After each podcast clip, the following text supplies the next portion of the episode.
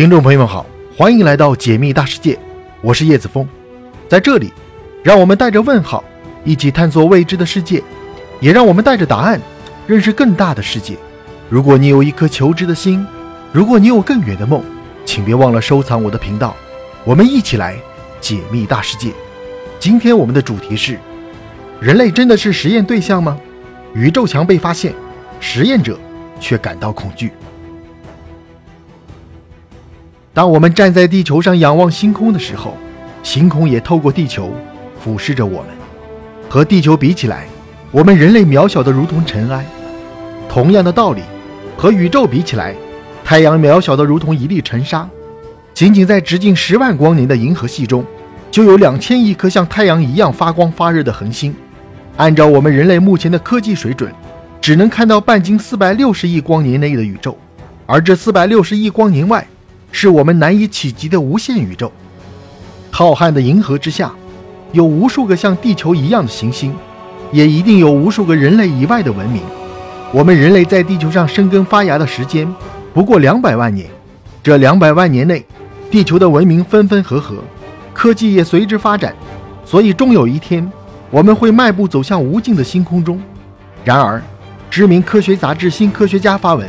说，距离地球一百五十亿光年之外的波江座发现了一堵宇宙墙，这一消息让科学家们惊诧不已。宇宙墙到底是什么东西？难道我们人类真的是外星文明圈养起来的实验对象吗？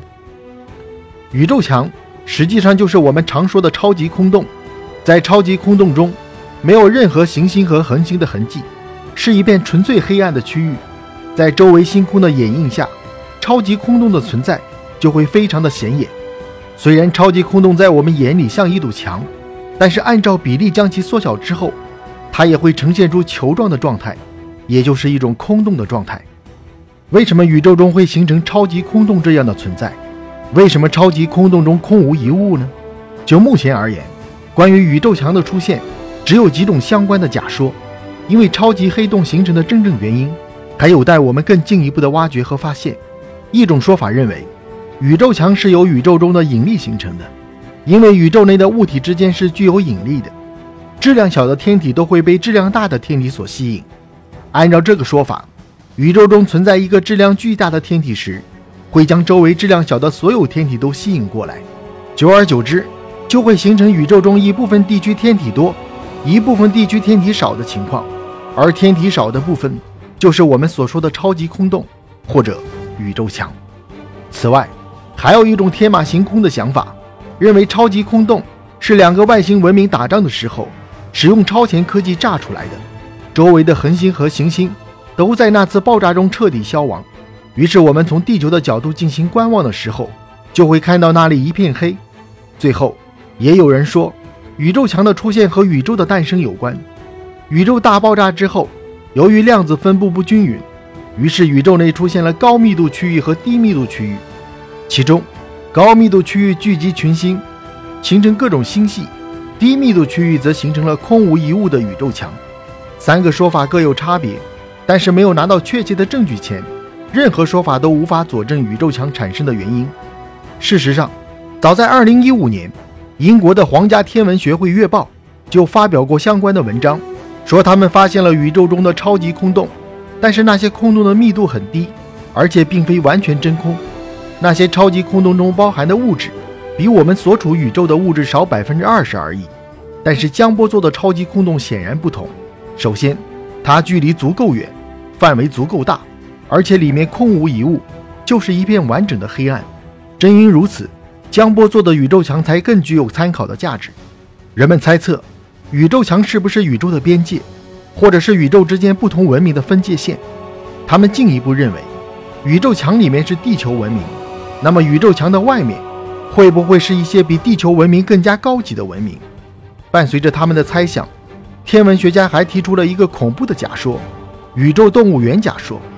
在宇宙动物园的概念下，我们地球人就是被外星文明圈养的动物，他们通过地球随时监控着我们的一举一动，从而将我们当作小白鼠，来满足他们对于文明进度的观察。